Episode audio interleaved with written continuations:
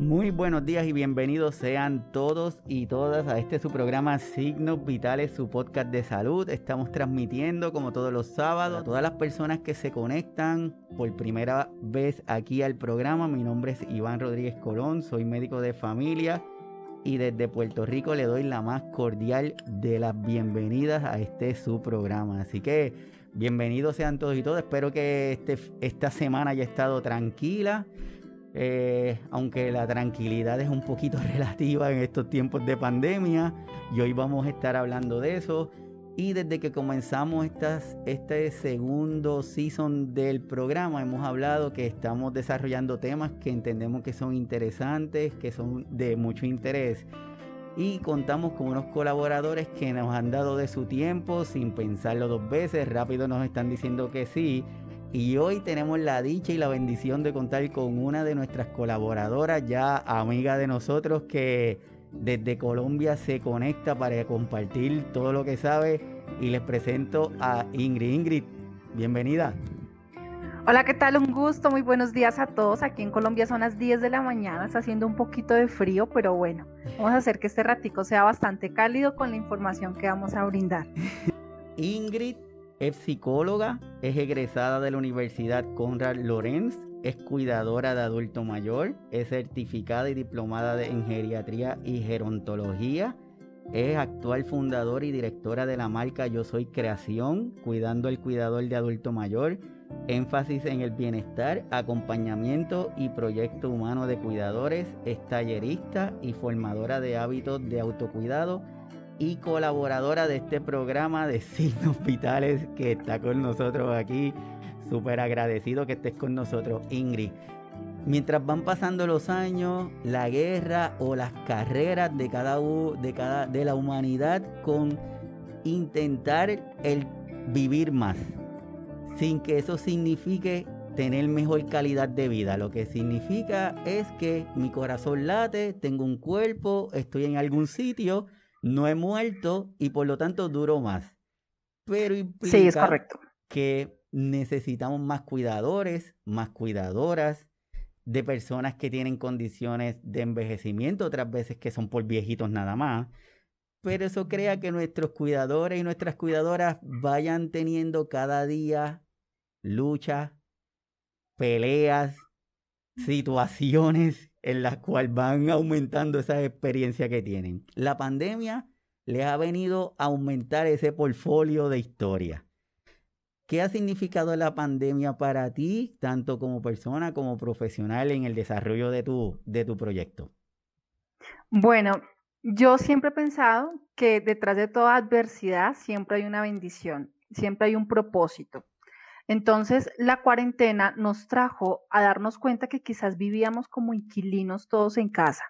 Somos familia, pero cada uno ocupa una habitación, cada uno ocupa un espacio, pero en el momento en que estamos todos compartiendo ya mis espacios se convirtieron en nuestros espacios, lo que generó que yo tenga empatía, aprender a tener empatía hacia mi adulto mayor, hacia mi mamá, hacia mi papá, hacia mis hijos, y comenzar a evidenciar cosas que antes yo no notaba, pues porque no estaba todo el día en la casa.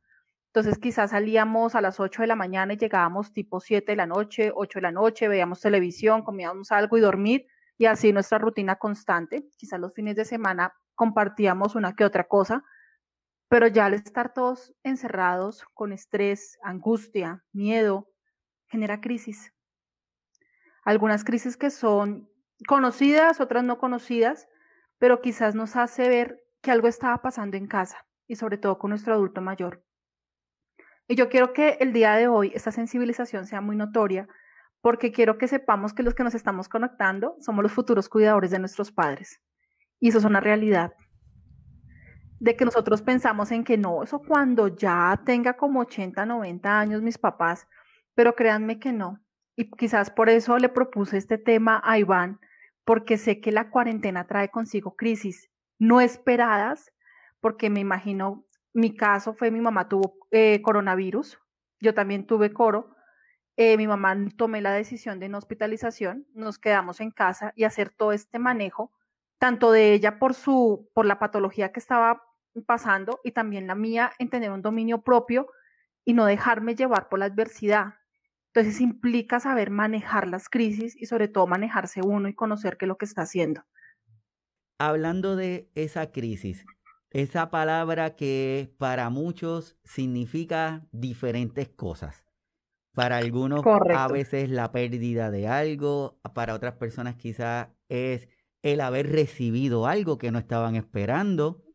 ¿Qué significa la crisis como antes de empezar con el tema tuyo? Bueno, tenemos una definición básica y es que es una situación grave y decisiva que pone en peligro el desarrollo de un asunto o un proceso. Vamos a poner en palabras coloquiales. Una crisis es una situación que se sale de mi control. Es algo nuevo que yo no esperaba, que me genera miedo, angustia. No solamente a mí porque estoy viendo que algo está pasando, sino que la otra persona también la está experimentando. Entonces tenemos dos factores por observar. Tanto la crisis que provocó una enfermedad y mi familia cómo lo toma. Entonces tenemos dos paralelos, familia y adulto mayor. Entonces, crisis sería eso, la forma cuando aparece algo grave que no sé cómo manejarlo, no sé cómo dominarlo y cómo llevar a cabo que sea algo bueno a pesar de la situación que yo estoy pasando. Perfecto. Así que una vez que estamos nuestros cuidadores, nuestros cuidadoras, nuestros adultos mayores, que yo digo que nuestros adultos mayores sí son sobrevivientes porque han tenido que afrontar todas las olas de las generaciones en cuanto cada vez hay más tecnología, se han tenido que enfrentar a los cambios cuando llegó la televisión, de momento llega el teléfono, de momento llega el internet. Y hoy día no le preguntan a nuestros adultos mayores, mire, ¿usted sabe cómo utilizar su computadora para que se conecte? No, es, usted tiene que enviarnos un email ¿Y qué significa eso? ¿O cómo yo logro hacer eso? Muchas veces no le preguntan a ellos. Así que yo le digo que ellos sí han, sí han tenido esa capacidad de adaptación de una forma increíble. Pero ¿cómo, cómo le puedes o cómo podemos ayudar a tanto a nuestros adultos mayores, a nuestros cuidadores y a nuestras cuidadoras a manejar esas crisis, Ingrid? Bueno, eh, no sé si podamos compartir la presentación, por favor, Iván, para que las personas si quieren tomar pantallazos lo puedan hacer y sea más llevadera, digamos, la información que se les va a brindar. Entonces, por favor, la siguiente diapositiva. Y me gusta ser abanderada de algo y es esta frase, acompañamos en la vejez y cuidamos en el final de vida. Nuestros adultos, cuando comienzan a cumplir los 50 años, siempre les digo que estamos en la mitad del camino. El barco ya zarpó, entonces ya estoy en la mitad, yo ya no sé cuál va a ser mi puerto de llegada, lo desconozco. Puede ser el puerto de llegada a los 60, en los mismos 50, hay gente que fallece antes.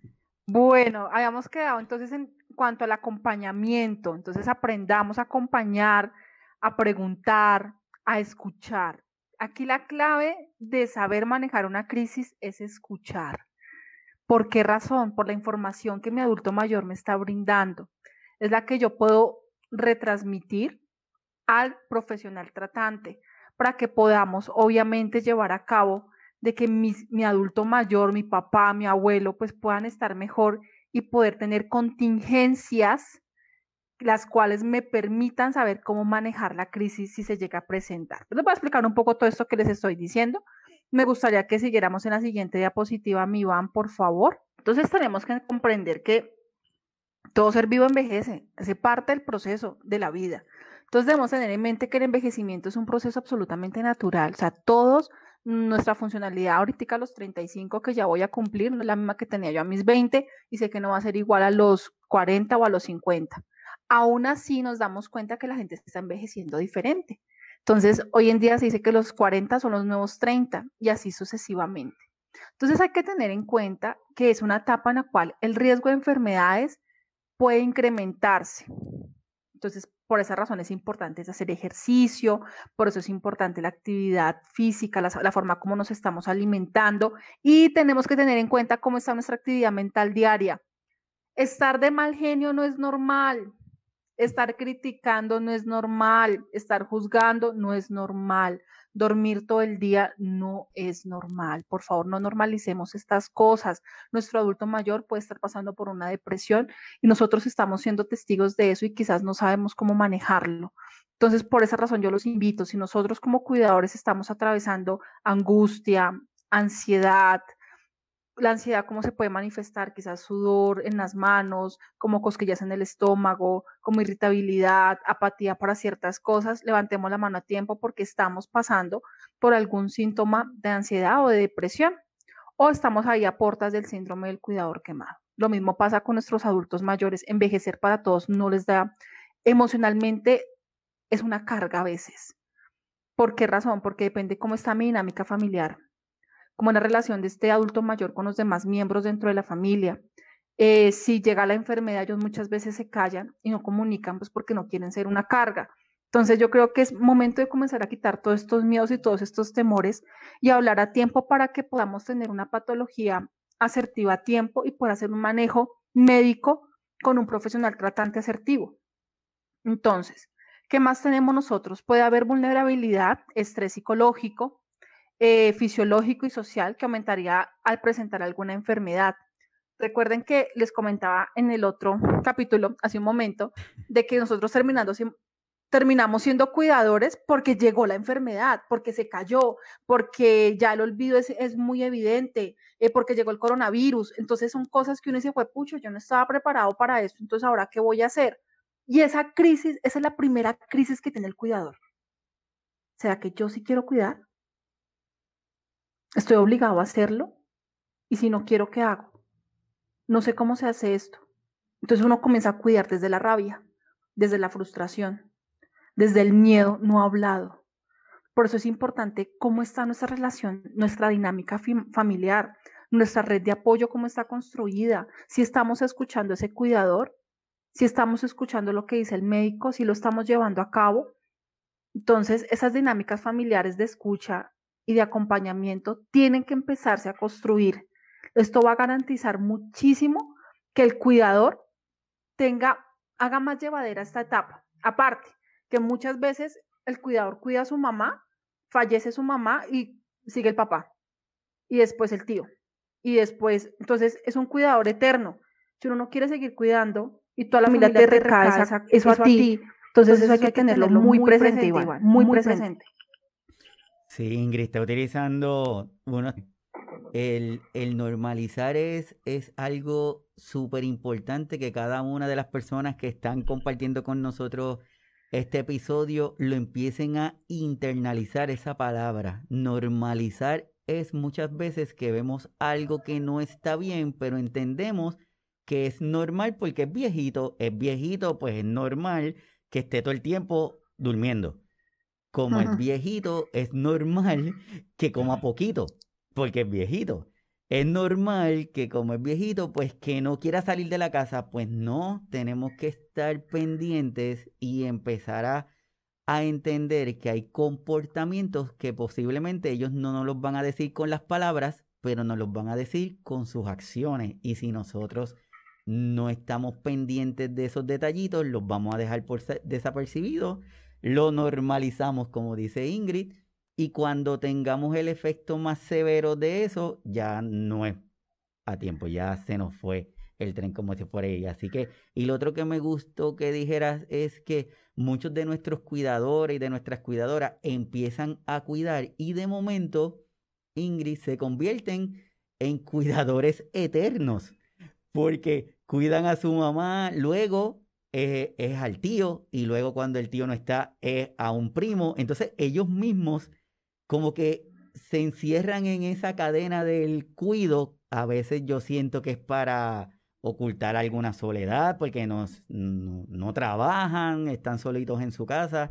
Y me encanta que, que hayas dicho eso porque, porque es importante que nuestros cuidadores, nuestras cuidadoras, las personas que no cuidan todavía, tengan eso pendiente y que los ayuden a salir de ese ciclo. Tú dijiste algo valioso. Hay una charla que yo hago y es quién es el cuidador de adulto mayor. Y yo los invito a que piensen, tú que estás cuidando, tú cuidador que me estás escuchando, ¿cuánto tiempo llevas cuidando? Pero ¿cuánto llevas tú cuidándote? Esta excusa de cuidar, ¿por qué se creó? Porque a veces decimos, no, es que estoy cuidando con mi papá, entonces no puedo estudiar, estoy cuidando y no puedo trabajar, estoy cuidando y no puedo hacer muchas cosas. Y generamos dependencias, pero severas, hacia el adulto mayor.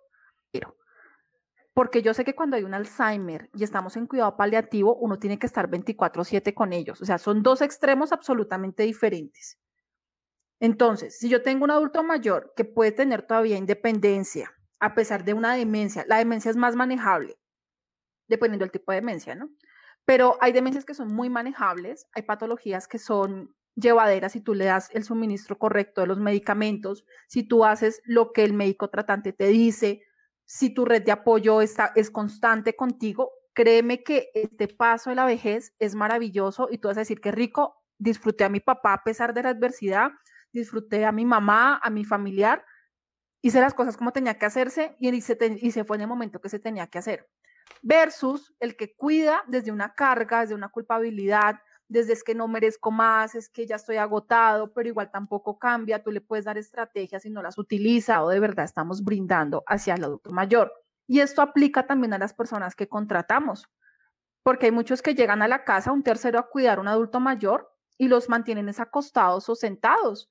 Y pues desafortunadamente el cuidador está chateando o haciendo otras actividades y nosotros creemos que está haciendo bien las cosas. Por eso es bueno informarnos antes de contratar, informarnos antes de asumir un rol de cuidado. Por eso empezamos con el acompañamiento, para saber que a mi papá, a mi mamá le gusta tal cosa, no les gusta aquello.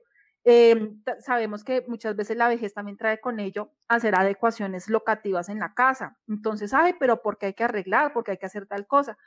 Les va a servir a todos en algún momento del camino. Entonces, démonos cuenta que son diferentes crisis que se van presentando.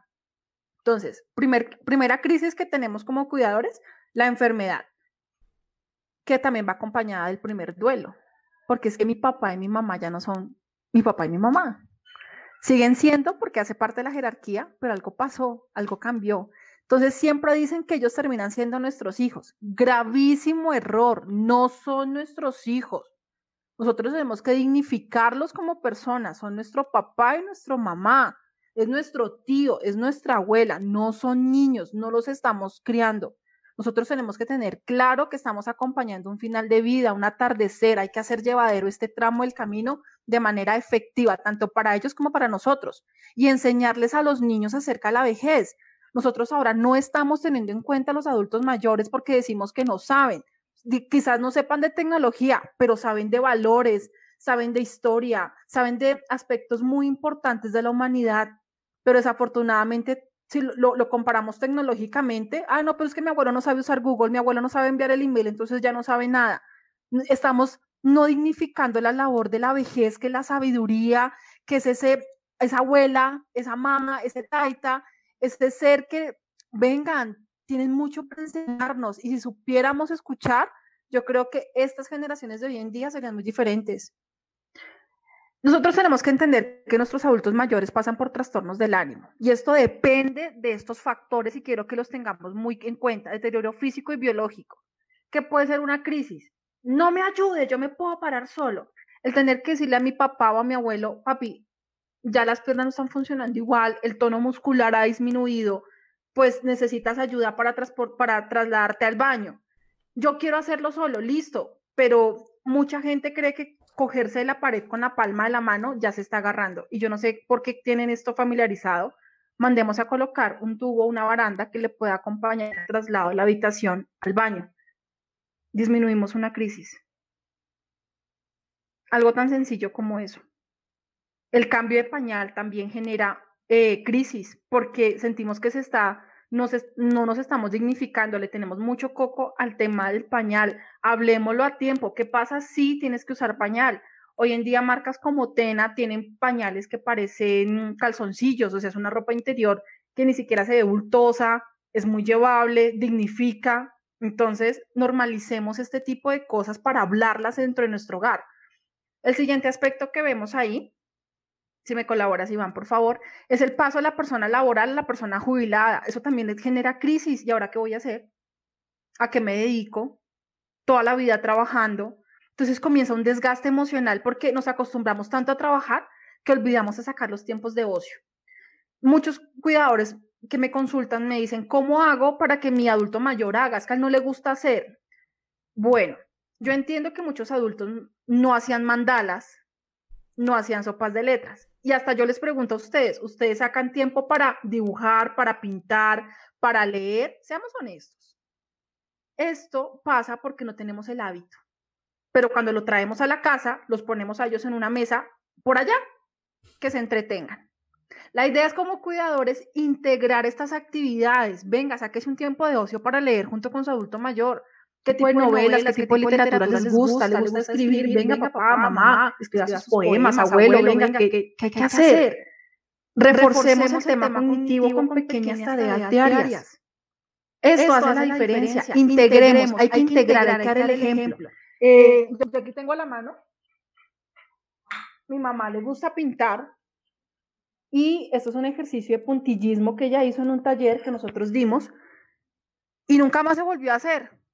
Y yo, mami, ¿por qué no lo haces? Entonces ahí entendí que a veces presionamos para el ocupismo. Mantente ocupada.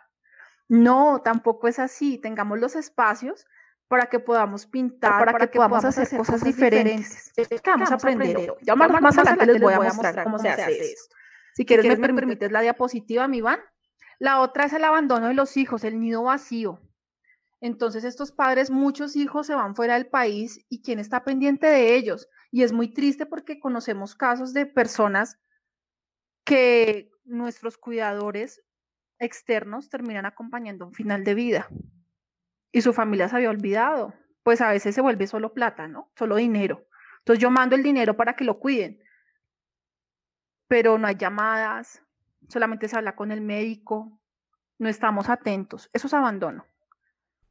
¿Qué más es abandono? Cuando tú lo llevas a un hogar geriátrico y nunca más vuelves a aparecer, eso es abandono. Llevarlo al hogar geriátrico no es abandono. Es no estar pendientes todas las semanas. Estar, saber si se comió todo, si está participando, si está feliz, si está triste, si la patología avanzó, si disminuyó. Eso es estar pendientes. Abandonar es solamente dar plata y nunca más acordarse de este familiar. Y también es importante que tengamos en cuenta cómo es nuestra relación, ¿no? Si hay algo que no está sanado ahí en mi relación madre-hija, padre-hijo, pues hay que revisarlo a tiempo.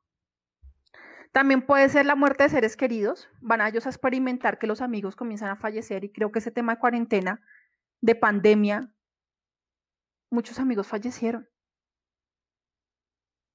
¿Cuántos de nosotros, de los que están acá, perdimos a un familiar.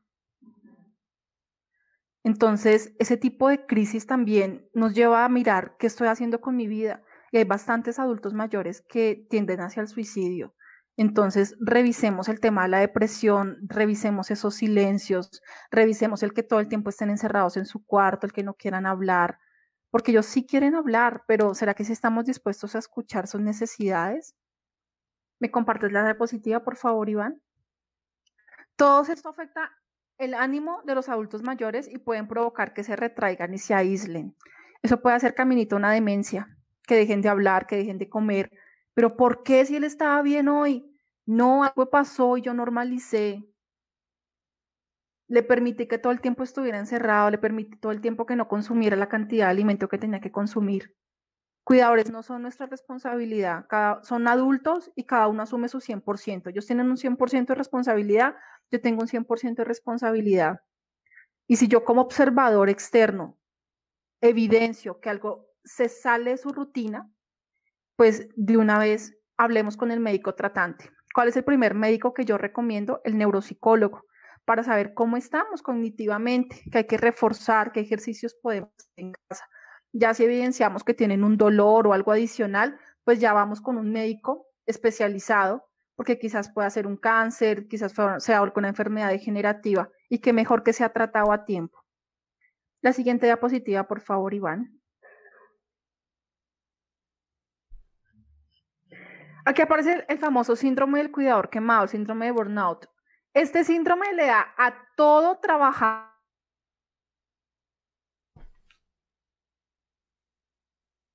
al médico.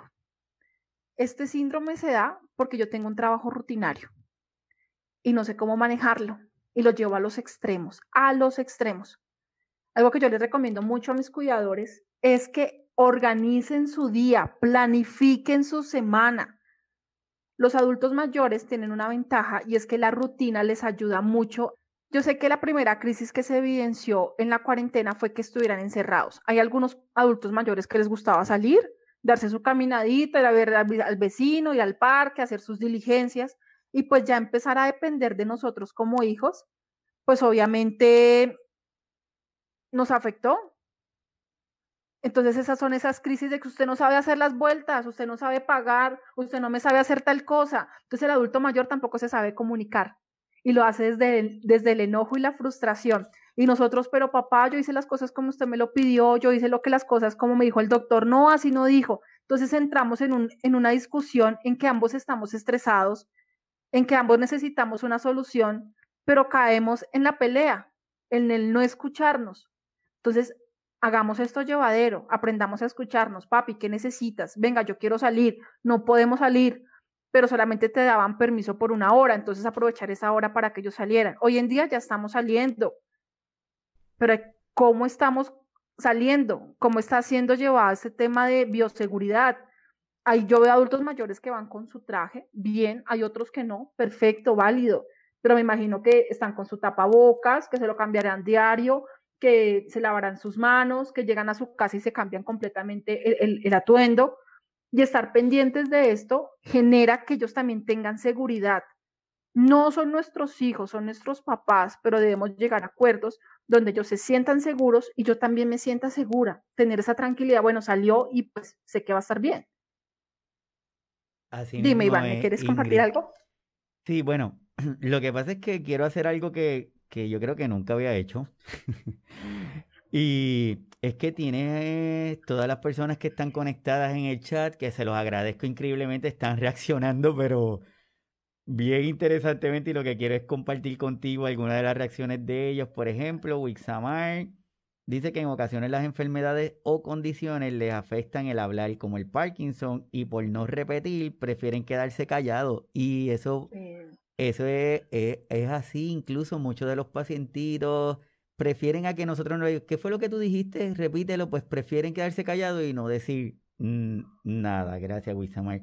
Eh, tengo a, doña Liliana desde Argentina, que dice que está de acuerdo con doña Gloria Narcisa. Doña Gloria, saludo desde Ecuador.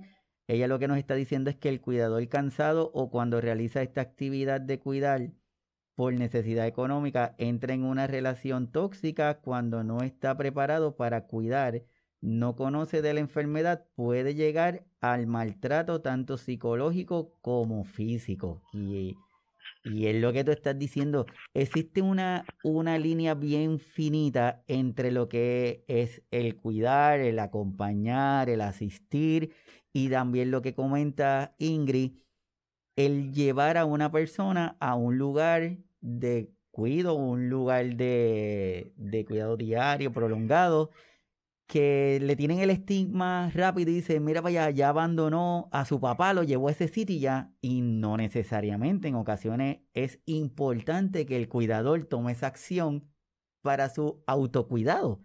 Lo que, es lo que no está bien es que se olvide de su papá o de su mamá que lleva a ese lugar, ¿verdad? Eso es muy cierto. Lo otro que tengo acá, compartirte. Elsa Ramírez Sánchez dice que gracias por todos los temas, que de esa forma permite entender mejor al adulto mayor y se me hace que ese comentario es súper interesante y, y muy abarcador porque siempre miramos desde nuestra perspectiva y si nuestro adulto mayor nos habla fuerte es porque está enojado. Tal vez no es porque tiene dolor, es porque está enojado. Si no quiere comer la comida que le prepararon, es porque no tiene hambre. Entonces lo miramos desde nuestra perspectiva. Y qué bueno que en este programa, Elsa, estamos ayudando a abrir esa mirada que es nuestra intención. Eh, Maribel Cancel dice, me pasó, cuidé a mi mamá, estaba cuidando a mis hermanos de no salir solo a trabajar a supermercados cuando empezó a tomar cuando empecé a tomar talleres, ahí aprendí, me fui de la casa y desde ese momento todos hacen sus cosas. Ve que también el cuidador tiene que dar responsabilidades, no lo puede hacer todo. Así que agradecido, luego voy diciendo porque de verdad que están súper activados en, el chat, que se los agradezco, se los agradezco, Ingrid. De verdad que sí lo agradecemos y me gusta mucho el comentario de Liliana. Con Liliana tuve la oportunidad de compartir este espacio más o menos sobre la época de noviembre, que era cuando ya estaba saliendo del tema de mi mamá.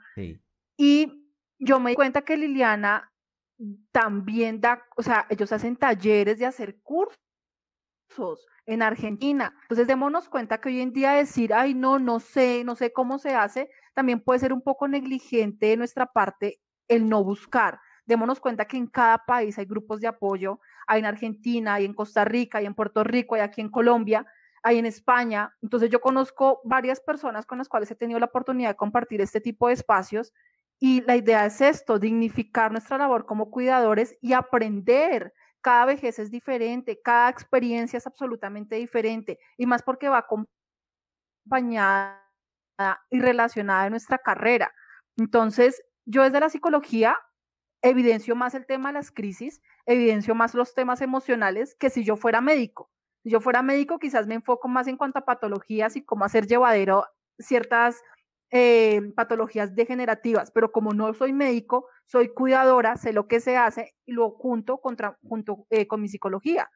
Entonces, yo la verdad estoy muy admirada porque personas como Liliana, como tú, desde sus países generan estos espacios de encuentro para que aprendamos y créanme que esto se hace súper llevadero. Tenemos, tengo muchos casos de éxito de cuidadores que cuando empezamos a organizarnos, cuando empezamos a observar a nuestro adulto mayor, wow, las crisis disminuyen, las crisis son más llevaderas y comprendemos la razón del por qué se están dando. De verdad, gracias a Liliana por escribirnos, a Elsa, a Gloria, a Maribel, porque estamos conectados, estamos en la misma línea y seguimos hablando del cuidador quemado. Entonces, démonos cuenta que la idea es no llegar a esto. Si yo hago mi cuidado desde, venga, yo quiero cuidar a mi mamá, no significa que no me vaya a dar síndrome del cuidador quemado. Sí me va a dar, solo que no tan rápido como el que, que le toca obligado. ¿Es claro? Pero sí vamos a llegar a un punto donde vamos a decir, estamos agotados, necesito ayuda, esto se me salió de las manos porque no sé cómo hacerlo. Siguiente diapositiva, por favor. El síndrome del cuidador quemado, quiero que tengamos en cuenta estos cuatro factores que a mi parecer son importantes. Entonces, haga usted su checklist y revise dónde, si cumple con cuatro, hasta con tres, hay que revisarlo. No más con que tenga uno. Revisemos cuál es ese uno. Entonces, primero, la sensación de agotamiento y el sentimiento de no disponibilidad de recursos emocionales. Desafortunadamente, cuando nosotros cuidamos a un familiar, cuando hay crisis, ellos ventilan cosas del pasado. Es que usted fue, es que usted hizo, es que usted es una tal por cual. Y eso, ah, eso es agresión. Pero yo quiero que ustedes sepan que esta persona lo dice, uno, porque nunca tuvo una gestión emocional, y dos, es producto de una patología. Porque a veces nos enganchamos con esos insultos. Yo lo viví. Mi abuela era una abuela maltratadora, desafortunadamente, con mi mamá mamá fue hija única y mi abuela tenía momentos en que era en sus crisis muy agresiva con ella. Agresiva tanto en palabras como físicamente. Yo tengo rasguños también de mi abuelita porque era su forma de defenderse. ¿Cuál regulación emocional podía tener ella? Yo no me podía poner al nivel de ella. Entonces generaba momentos donde la crisis se bajara. Tenía que evidenciar qué pasaba. Entonces, ¿qué evidencié yo? Que a veces mi abuela le dábamos mucho café entonces, ay, vea el café. No tenía ni idea que el café podía afectarlo. Entonces, no, es que él es tintero. Aquí en Colombia se le dice al café tinto. Entonces, eh, le gusta mucho el café, listo, pero no, comprémoslo descafeinado, que no quede tan cargado para que no se active la moto. De que si la habitación queda en la calle, pueden haber muchos ruidos en la calle que pueden generar estrés en el adulto mayor. Eso son cosas ambientales que a veces los dejamos viendo noticias y escuchando la radio. Ustedes saben cuánta cosa de violencias ellos están escuchando. Eso reactiva mucho la mente. Yo me acuerdo de un paciente que tuvimos que era general, pensionado, y él cada vez que veía al presidente hablar, como hubo la cuarentena, cada vez que veía al presidente hablar por la televisión, decía, chito, chito, que me está hablando a mí, hablando a mí, y empezaba una crisis, en una crisis que le tenía que ir a combatir. Entonces, imagínense la información, y uno que hace a veces de cuidador se ríe entonces, y lo sigue exponiendo a lo mismo. Entonces, ojo con este tipo de situaciones porque las normalizamos y les estamos desactivando a ellos la ansiedad, una ansiedad que se puede volver muy agresiva. También tuvimos un adulto mayor que él no comprendía bien el tema de la pandemia y lo relacionaba mucho con la Primera Guerra, porque la vivió. Y él hizo un motín en su casa. Hizo una trinchera en su casa.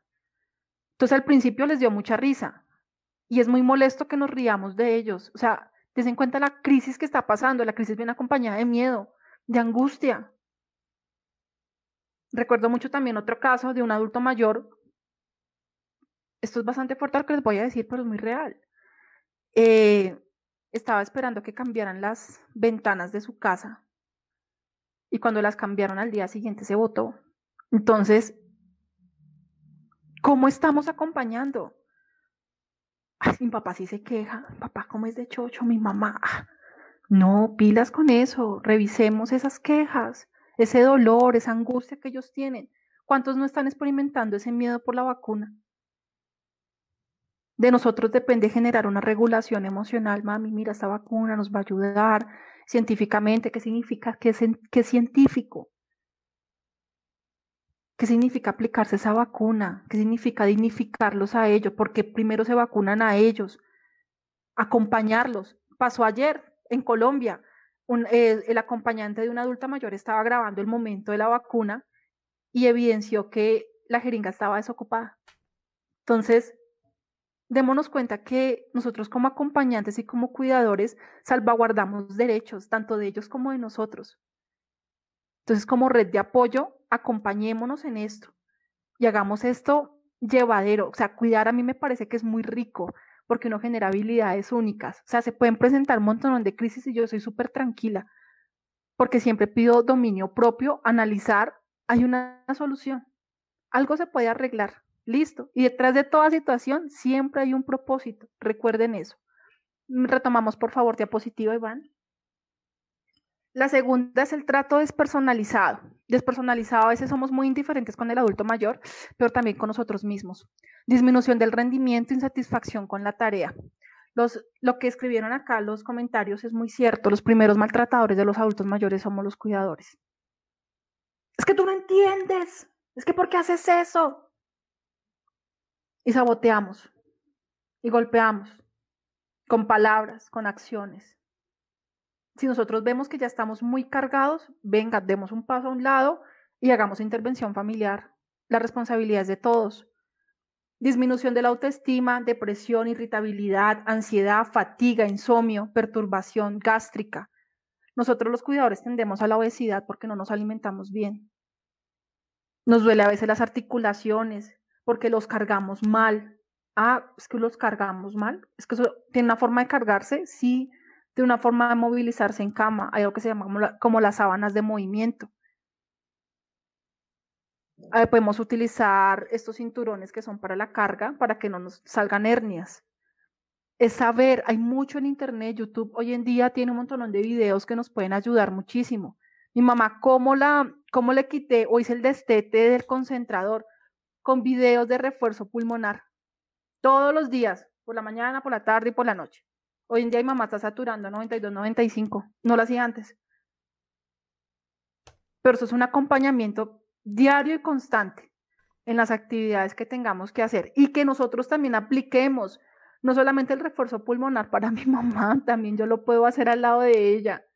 Que mis pulmones también, oiga, fortalezcamos eso y mucho más para estas épocas de frío aquí en Colombia, que tendemos mucho hacia la gripe.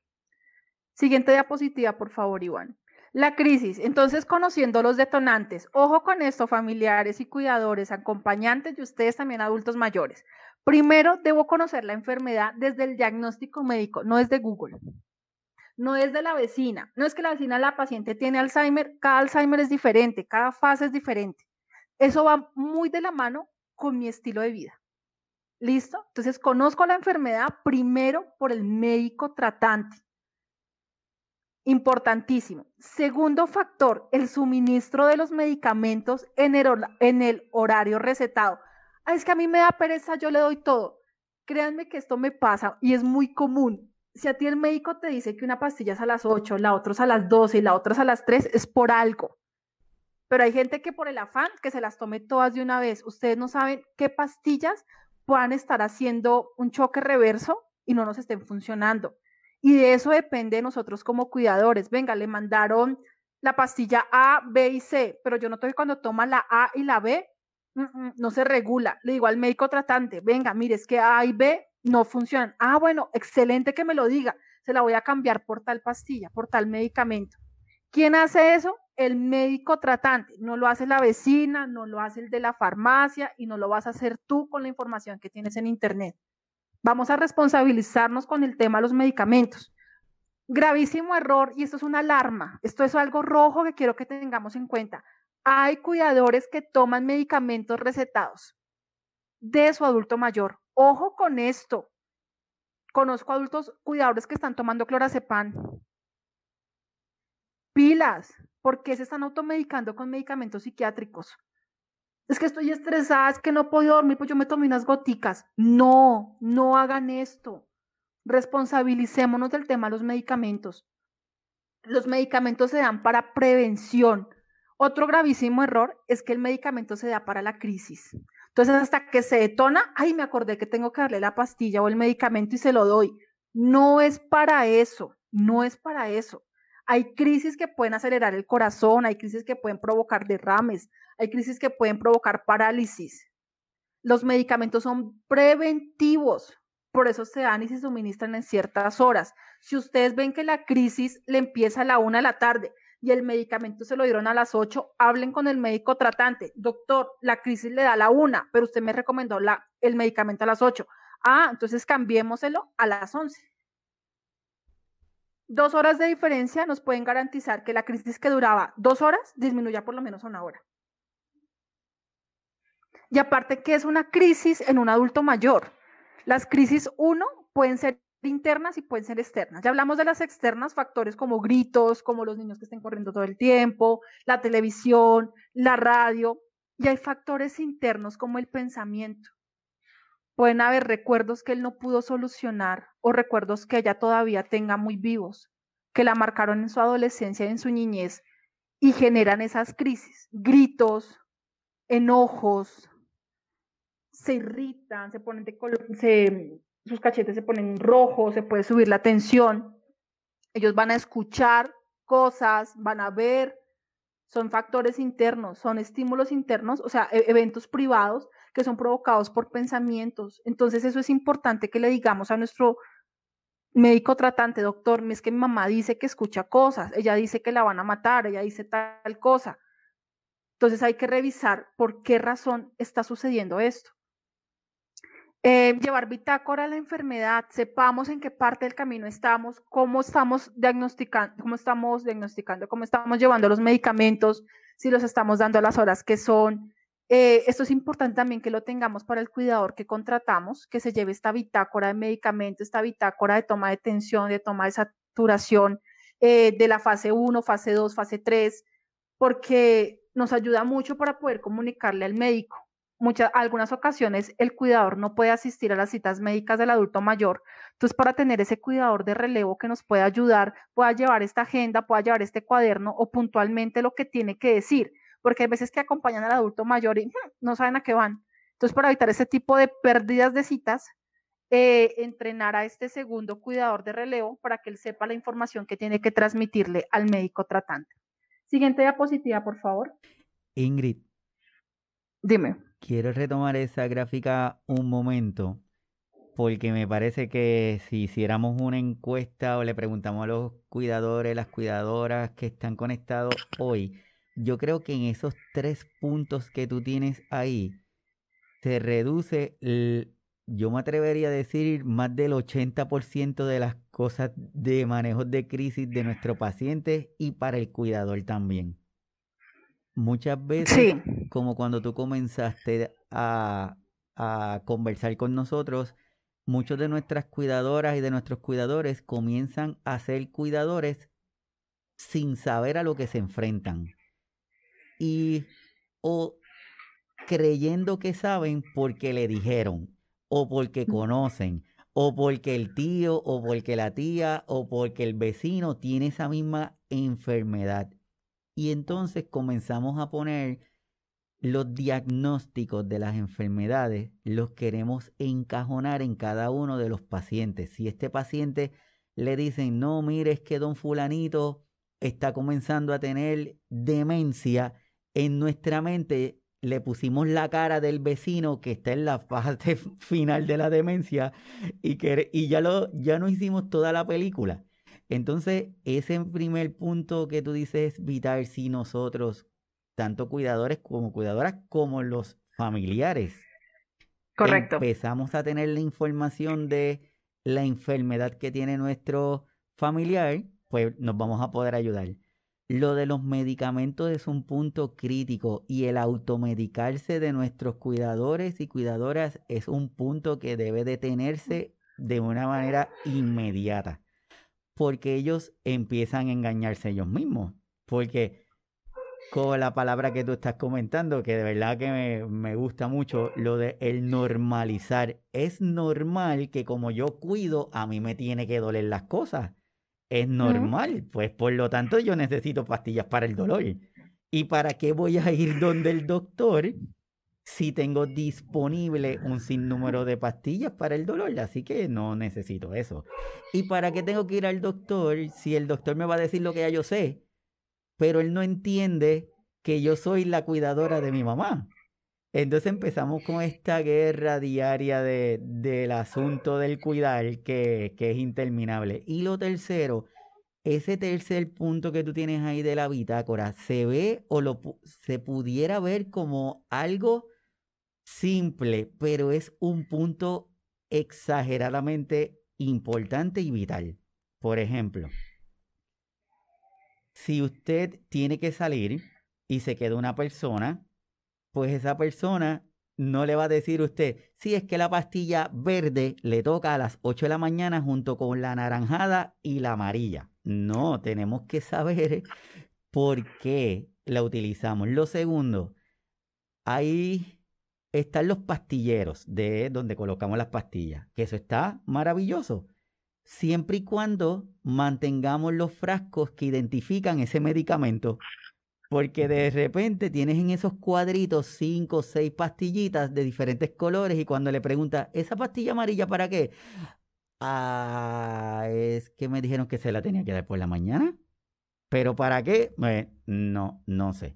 Lo otro que es importante de las bitácoras, que es una experiencia que nos pasó a nosotros, cuando, llega, cuando llevamos a nuestro familiar al hospital, es importante que conozcamos los medicamentos porque nos pasó que en una de nuestras hospitalizaciones de mi suegro lo llevamos y los medicamentos en el hospital estaban duplicadas las dosis y por más que le decíamos, le mantenían con las dosis duplicadas.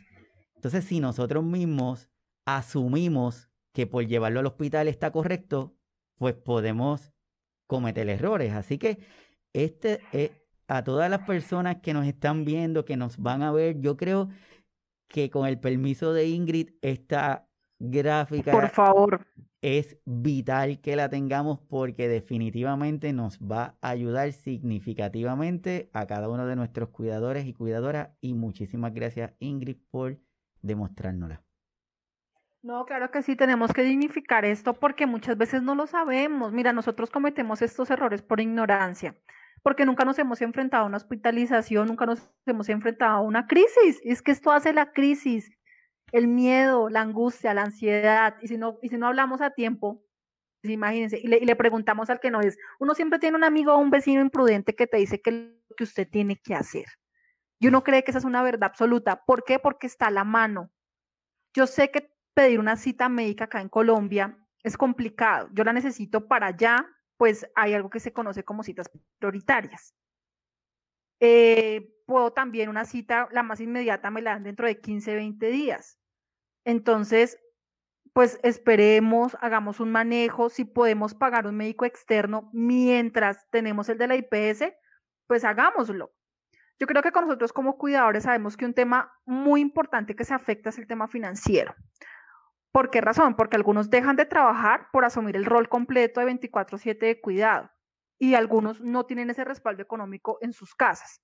Uno, para una formación que es importante que se tenga, la Cruz Roja brinda esa educación de certificación. Hay muchos cursos en internet que usted va a encontrar y los puede hacer que son completamente gratis.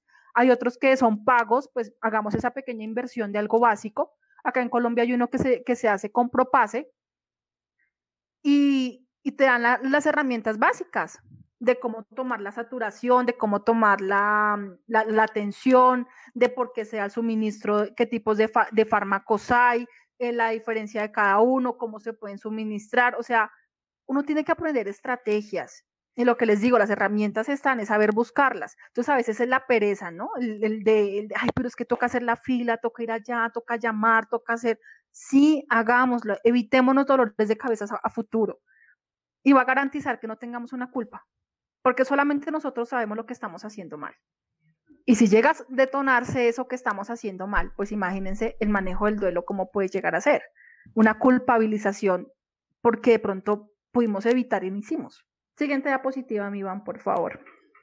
Aquí está algo maravilloso y es que se llama la crisis esperada y la no esperada.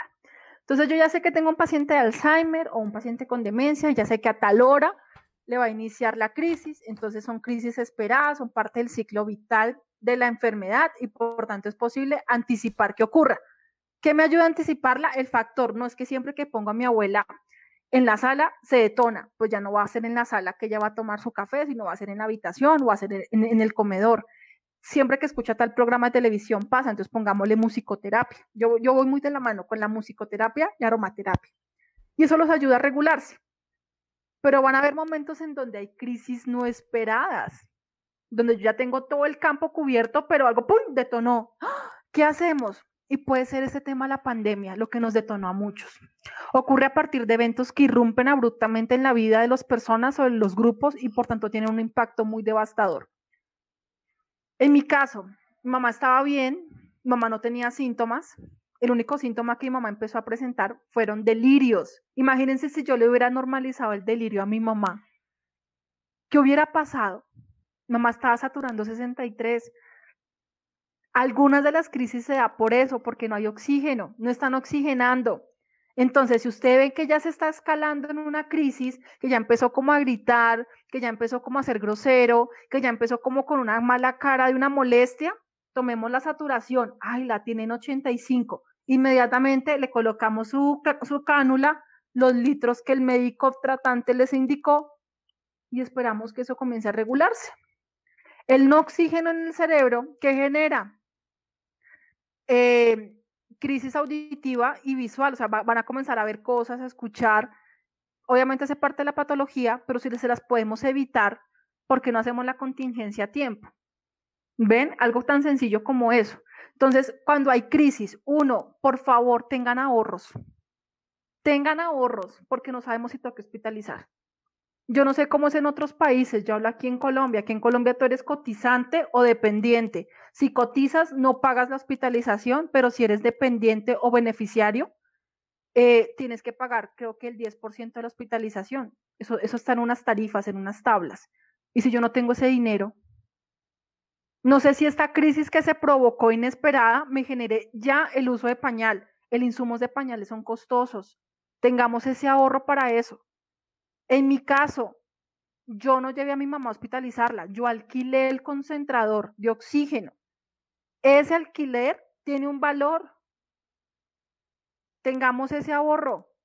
Hay medicamentos que a veces uno los compra genéricos pero hay veces que toca comprar de la marca que son y son costosos. De pronto no me las brindan las EPS, no sé cómo es en otros países, y yo tenga que comprarlo inmediatamente, ir a comprar eh, la citromicina, ir a comprar pues algo que sea mm, recetado para pasar eh, la crisis que se, que se ha dado y pues tengo que ir a sacar el recurso.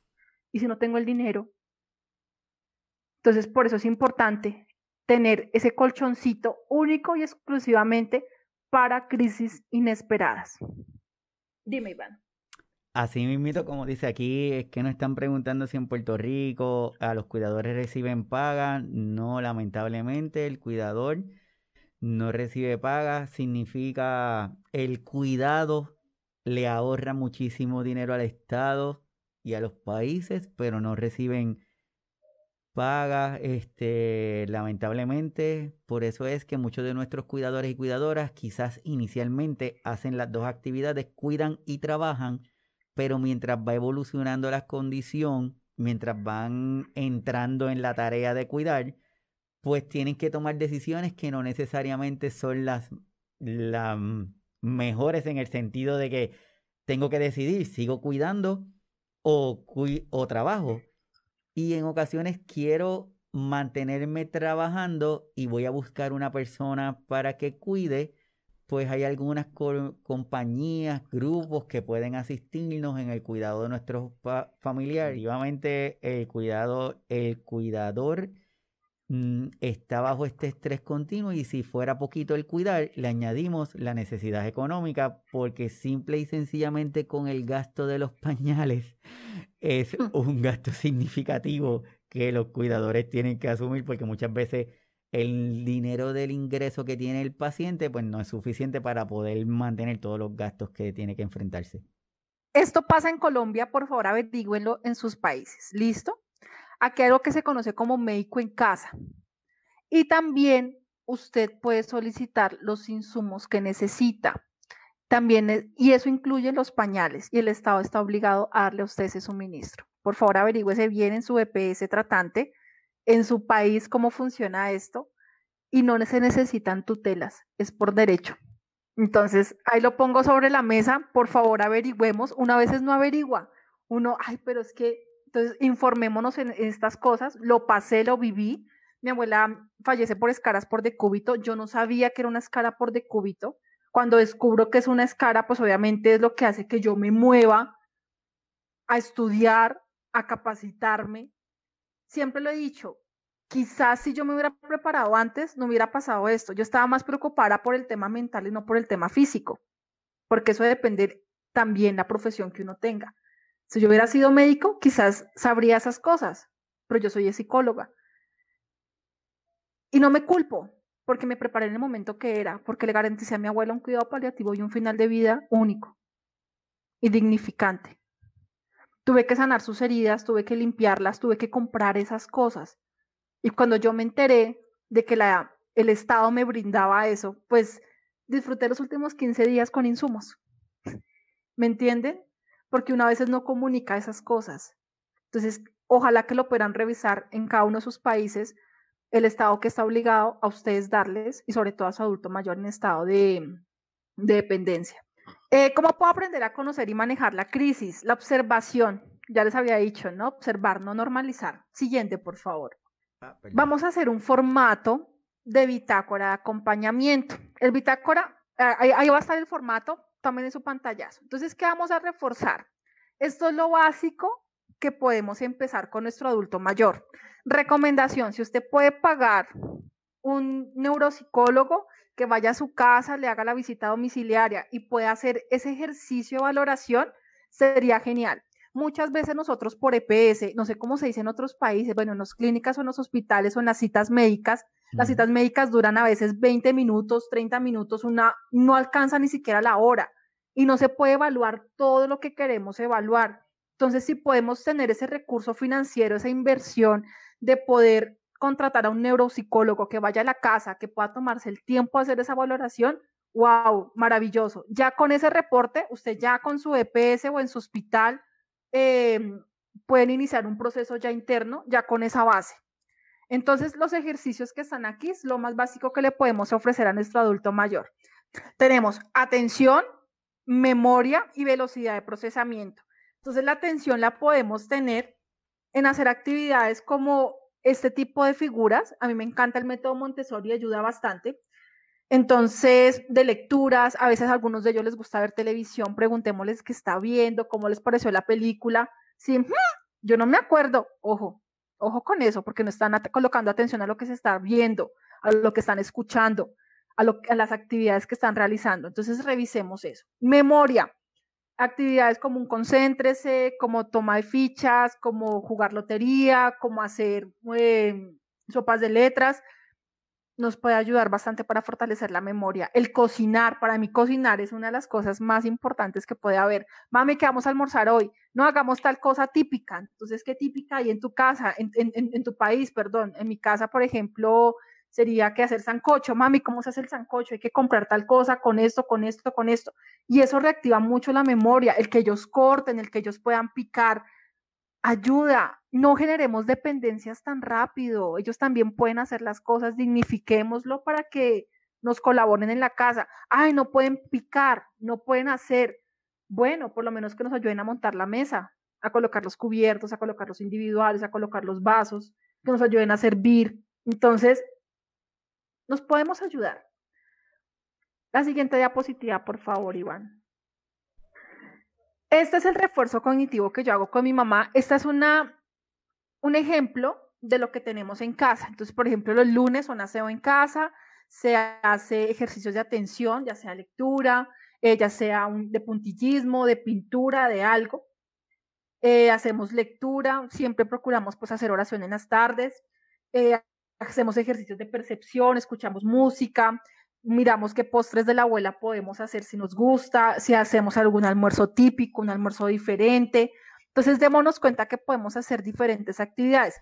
Este formato lo hice durante la, durante la cuarentena. Hoy en día ya nuestra rutina es diferente porque mi mamá ya sale. Entonces, es volver a darle a ella esa independencia de, ve a la tienda. Yo antes hacía todo, yo hacía todas las diligencias, todos los mandados, todos los pagos, entonces es volver a darle esa confianza a ella y que no tenga temor de salir a la calle. Entonces ya puedes ir a pagar el recibo. Entonces como que me da miedo, me acompañas, bueno, listo, vamos juntas, pero es irla soltando poco a poco nuevamente a que ella genere esa independencia y esa valía en su autonomía. Tenemos este formato de bitácora de cuidado, manejo de crisis. Bueno, entonces, día, eso es un ejemplo de mi abuela. Esto pasó, esto es real. Miércoles 15 de abril del 2019. 8 y 30 de la mañana, observación física. Escriban como lo que ustedes ven. Ustedes no son médicos, de pronto no tienen el lenguaje, pero escriban lo que están observando. Le va a ayudar mucho al, al médico tratante, ayudarles a ustedes para, uno, dar una regulación en medicación, dar un nuevo medicamento o quitar alguno. Recuerden que también los medicamentos tienen efectos secundarios, entonces hay algunos que les puede dar exceso de sueño, algunos tienen apatía para comer, otros les puede dar incontinencia, entonces revisemos esas cosas. Entonces, observación física, mi abuelita empieza a ver para todos lados y a señalar. Yo ya sabía que ahí ya se empezaba a escalar, ya tenía que estar pendiente porque iba a haber crisis. Observación emocional o emocional, las emociones también se describen. La nota angustiada, irritada, nerviosa. Medicamento dado. En la noche se le suministró el medicamento de amitriptilina, se le dio a la hora de siempre a las 6 de la tarde. Entonces, démonos cuenta que hay como un ayuno, entre comillas, de medicamento de 6 de la tarde a 8 y media de la mañana, bastante tiempo. Eh, café, alimento dado, café con pan y un huevo, que fue el desayuno. Tiempo de la crisis ya lleva dos horas, o sea, lleva dos horas en este comportamiento. ¿Qué hizo mi familiar durante la crisis? Empezó a gritar que le iban a matar, que la soltaran, que no, que no se quería ir. O sea, se cuenta la angustia que esta persona está pasando por un evento interno, por un pensamiento, por algo que la persona está viendo o está escuchando, provocado por la crisis, por la enfermedad, por la patología, hasta por el mismo medicamento como, como un evento secundario. ¿Qué hice yo? La acomodé la posición, dando espalda a lo que estaba viendo, coloqué el humificador, colocando un aceite esencial que yo ya había trabajado con ella para que le generara em, tranquilidad. Y a su vez, hacemos revisión de oxígeno, saturación y le suministro agua, porque ellos también, al, hablar tanto en sus crisis, pues obviamente se, se les reseca la garganta, puede haber molestia, pues se le suministra el agua al adulto mayor. Entonces, démonos cuenta que esto nos enseña a nosotros ya a manejar las crisis, las crisis esperadas. Esto nos da habilidades, esto nos enseña. Yo los quiero invitar a muchos de los que están aquí escuchándonos en el momento en que ya terminen el cuidado con su adulto mayor. Yo les pregunto, ¿ustedes quieren seguir cuidando? ¿Les gustaría hacer, esto parte de, de una formación para poder cuidar a más personas que quizás se sientan muy beneficiados por las habilidades que ustedes están tomando por el cuidado de este adulto? Y quiero que lo piensen porque muchas veces el cuidado es entre los 8 a los 16 años. de vida a la otra persona. Entonces son ocho años en que yo estoy dedicado haciendo una carrera de cuidado de una enfermedad y una patología generando habilidades. Y qué bonito poder replicarlo a otras personas desde la responsabilidad, desde el acompañamiento. Y ese es el formato para nosotros como cuidadores. Sí, señoras, señores, nosotros cómo estamos emocionalmente. Situación, ¿qué es lo que más me carga? ¿Qué es lo que más me molesta? ¿Qué pensamientos tengo referente a esa situación? ¿Qué sensaciones físicas tengo? ¿Qué emociones están propiciando? ¿Qué hice? ¿Y cuál es el aprendizaje de esto? Cuidadores, no estamos solos.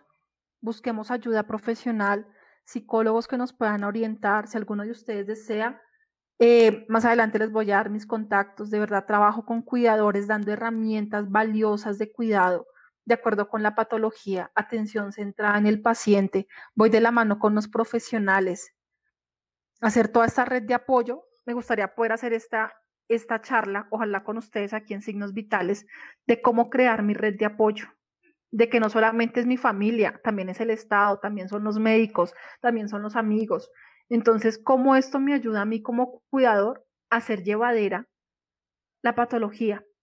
Y ya para finalizar, aquí están mis servicios quién soy, a qué me dedico al bienestar, acompañamiento y proyecto humano, a la creación de redes de apoyo y a la psicoeducación en atención centrada en el paciente. Todos somos creadores, por eso se llama yo soy creación. Cuando somos cuidadores tenemos que crearnos unas cosas a veces para poder hacer anímico la, la crisis, para que en medio de la enfermedad ellos se sientan bien, innovamos, somos muy hábiles, Créanme que ser cuidador a mí se me hace que es un orgullo. Entonces, quiero dignificarlos. A veces no sabemos hacer las cosas porque carecemos del conocimiento, pero busquemos en Internet cursos gratis para cuidadores, así cursos gratis para cuidadores. Mire lo básico, revise lo que necesita. Ya si ve que es algo que usted puede hacer como carrera, invierta ya el curso como tal formativo. En España hay bastantes cosas, Aquí en Latinoamérica hasta ahora estamos empezando. Pero bueno, eso no significa que no podamos dignificar nuestra labor. Bueno, Ingrid, tú me dejas a mí aquí sin palabras. Yo creo que, lo, lo que nosotros siempre hemos hablado es, una cosa es el cuidar, y quiero compartir esto porque yo creo que, que va de la mano. El amor incondicional es la medicina más poderosa. Y yo creo que lo que tú nos has dado hoy es eso, todo el mundo puede cuidar, pero no todo el mundo puede cuidar con amor. Y ese es el ingrediente esencial para que cualquier cosa que decidamos hacer de algo común, regular, se convierta en algo extraordinario. Yo creo que lo que tú haces es algo extraordinario porque lo haces con amor, lo haces con cariño, lo haces con pasión y yo me siento muy agradecido de que tú estés aquí con nosotros compartiendo, que saques de tu tiempo, porque sé que estás haciendo muchas cosas y que nosotros que estamos acá recibiendo esa información, entendamos que tenemos que abrir esa mirada, entendamos que tenemos que abrir un poquito más el lente donde estamos y que muchas veces el cuidador, que es el que está todos los días cuidando, puede llegar a agotarse y a tener el síndrome del cuidador agotado, ¿verdad? Que es importante que lo identificamos. Aquí esto es como que resumen de lo que tú nos dijiste. Ese cuidador agotado puede tener diferentes áreas que va a presentar alteraciones, por lo tanto, nosotros no nos quedemos pensando de que es normal lo que está sintiendo, sino que si vemos que hay algunos comportamientos de alarma, que revisemos con la iglesia, con el grupo de apoyo, con alguna de las instituciones que esté ese paciente para que pueda moverse o ese cuidador para que pueda moverse y recibir una atención antes de que esa, esa avalancha se convierta en algo que no podemos manejar. Cuidadoras que están conectados, a modo de resumen, ¿qué le puedes decir? Claro que sí, en primera medida démonos cuenta que todos somos una gran red de apoyo. Qué bonito tener este contacto de esta persona que sabe manejar este tipo de demencias entonces démonos cuenta que si hablamos a tiempo, wow, nos pueden ayudar. Entonces, como gran resumen, primero aprendamos a levantar la mano a tiempo. No normalicemos.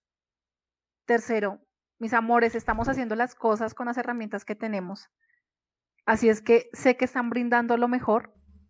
y esto va a hacer que nuestro duelo, cuando ya no estén ellos, va a ser muy llevadero, porque nos la jugamos con amor, creamos momentos inolvidables, creamos situaciones que nos hicieron crecer como personas. Y pues bueno, para mí es un gran orgullo decir que soy psicóloga y orgullosa cuidador de adulto mayor. Para servirles a todos ustedes, muchas gracias Iván y pues qué bueno poder hacer más charlas para seguir sensibilizando a más cuidadores que lo necesitan.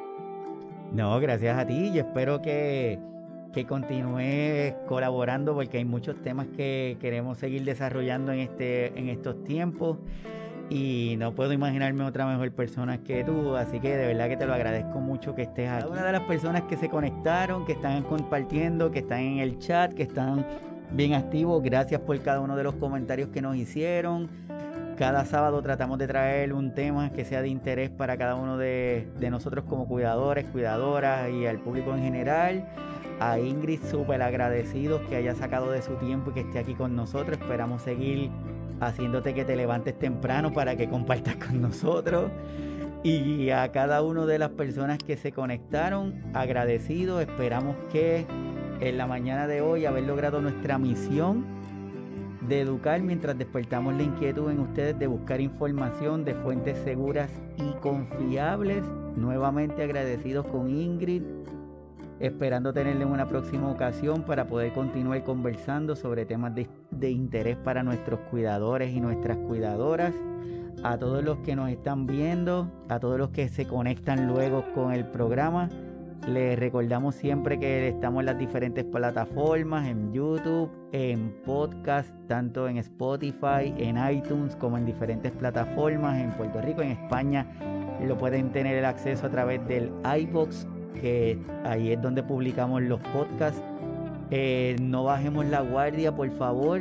Sé que estamos con las vacunas, pero por favor, quiero compartir esto, detengamos la propagación, no la prevención. Por lo tanto, el uso de las mascarillas es importante que lo mantengamos en nuestras facilidades, en los lugares. Aquellos que todavía no se han vacunado, con calma, va a llegar el momento de vacunarnos. Lo que es importante es continuar con esa conciencia ciudadana y mantener la triada de la salud para garantizarnos que más personas vamos a estar libres de la enfermedad. Los espero el próximo sábado en donde estaremos discutiendo otro tema de interés con otro de nuestros colaboradores. Ingrid, súper agradecido. Nos estaremos viendo, sigues compartiendo. Gracias a cada uno de todos los que se conectaron. Nos vemos el sábado que viene